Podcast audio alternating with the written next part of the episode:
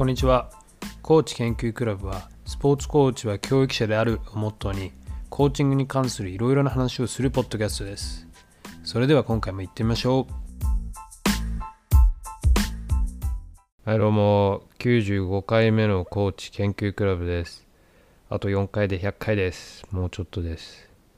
今日はあのボレーとストロークの話です。なんでも完全にテニスに関した話ですね。すいませんね。テニスに特化した話で。えー、担当直入に言わせてもらうと僕はあのコーチとしてボレーとストロークボレー対ストロークっていうドリルがすごく好きなんですよね。なぜかっていうとあの、まあ、僕がねボレーに入って子供にストロークを打たせるんですけどベースラインから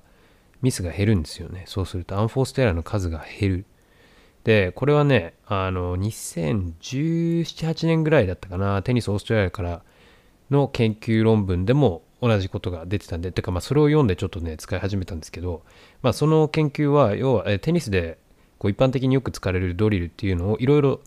比べてみて、一体その特色が何なのかっていうのを全部こうバタバーってまとめて出してくれてテーブルにしてくれてたんですね。いろいろこう、え確かね、コーチかど誰かにインタビューして出てきたドリルっていうのを全部試したんですよ。で、それの特色っていうのを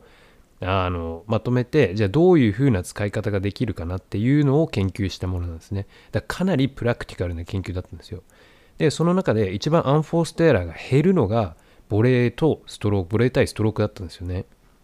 なんか、まあ、やったらね、その部分だけがすごく頭に残ってて、正直他のね、ドリルはあんま覚えてないんですよ。確か手出しのとかいろいろあったんですけど、まあそれもこうどこまでテニスに、えー、テニスの試合状況に近づけられるのかみたいなのが確かその研究のもともとの一番大元のテーマだったと思うんですよね。でまあどのどの練習でよく使われるどのドリルも結局は試合での負担には全くマッチしないと全然足りないっていう、えーまあ、ちなみにだから試合の負担っていう話は、まあ、今日はちょっとその話じゃないんですけど試合の負担っていう話で言えば基本的に今出てる研究内容研究論文で言えばあのどの、えー、練習メニュー、まあ、よく使われる練習メニューも基本的にはやっぱりね試合で試合ほどのね負荷っていうところには持っていけないんですよね。うん、でまあそこはねなかなか難しい部分だなと思うんですけど。えまあとにかくあのそんな研究結果もあって僕ボレーストロークっていうのはよく使うんですよね。特に練習の最後の方に持っていくようにしてるんですよね。やっぱあのアンフォーステーラーが減るんであのそういうのを練習の最後の方に持ってってあげると気持ちよく終われるんじゃないかと、まあ、そういう考えのもとでね。とかねあのなんかちょっと調子悪いとかなんかタイミングずれてるみたいな子に対してこうボレストで少しだけ時間を割いてあげるとなんとなくこうリズムが戻ってきたりとかね。そういうことがあるんで。でまあなんでかなと思ったんですけどもちろん僕ボレーにいるからそのベースラインのことを気にせずにガンガンこっちに打ってくるだけでいいしっていうのはあると思うんですよね。だからちょっとこう、もし本当だったらね、長めのアウトになっちゃってるようなのも、こっちにある程度フラットにネットに低い弾道で、ね、ネットに近い低い弾道で打ってきてくれればこっちもボレーで返せちゃうんで、それは減るのかなと。あとやっぱりもうターゲット、打つその的っていうのがやっぱネットに近い時点でやっぱりミスは減るんじゃないかなっていうのも少し思ったりしてます。的が近いからそれはね、簡単になるんでね。で、あとやっぱり大事なのは、そのボレストの、あの、リズム、リズム感なんじゃないかなっていうね。やっぱりボールがポンポンポンポン返ってくるんで、あんまり考えないでどんどん打てるっていうのが、すごく利点なんじゃないかなと。まあこれは自分がやってる時もそんな、そんな感じなんじゃないかなと思うんで、やっぱテンポ感つかみやすいんですよね。早いから。で、やっぱり考える時間を与えない方が、あのパフォーマンス的にはうまくいくっていうね。あこれはあのやっぱインナーテニスあの本あるじゃないですか。インナーテニスなんかでも言ってるようなのと同じで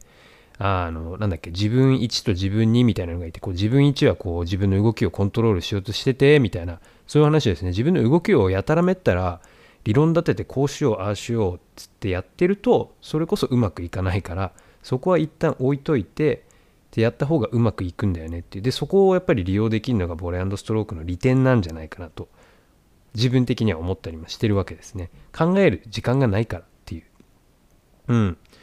はい。まあそんなねえっとボレーストロークのことをね なんとなく考えてたっていうね。だからちょっと今日はその話をしようかなと思った次第でございます。別にね、大してね、そんなに、ちょっと今日はね、あんまり話すことが思い浮かばなかったんでね、はい、でもこのボレストっていうのは、あの、ちょっとどっかで紹介はと思ってたんで、すいませんね、テニス特化で。でも、多分これは他のスポーツにも言えることだと思うんでね、あの、インナーテニス的考え方っていうね、その、たまには多分時間をあまり与えずに、こう、ポンポンポンポン、テンポよく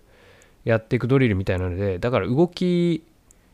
動きにこう集中を持っていかせない、あの、そこにこう、脳みそのキャパみたいなのを使わない、意識を持ってかないっていうドリルをも作ってあげると、まあなんとなくこう動きとしてはえー、うまくいきやすいんじゃないかなとか思ったりもするわけです。ただまあこうスポーツにもよりますよね。それはねテニスなんかはこう体の動きがやっぱり複雑な動きをしていく分あの考えがちになりやすいんで本当はね考えないで打っちゃった方が一番いいんですけどねそれがなかなか難しいスポーツなんでいろんなこと考えちゃうから。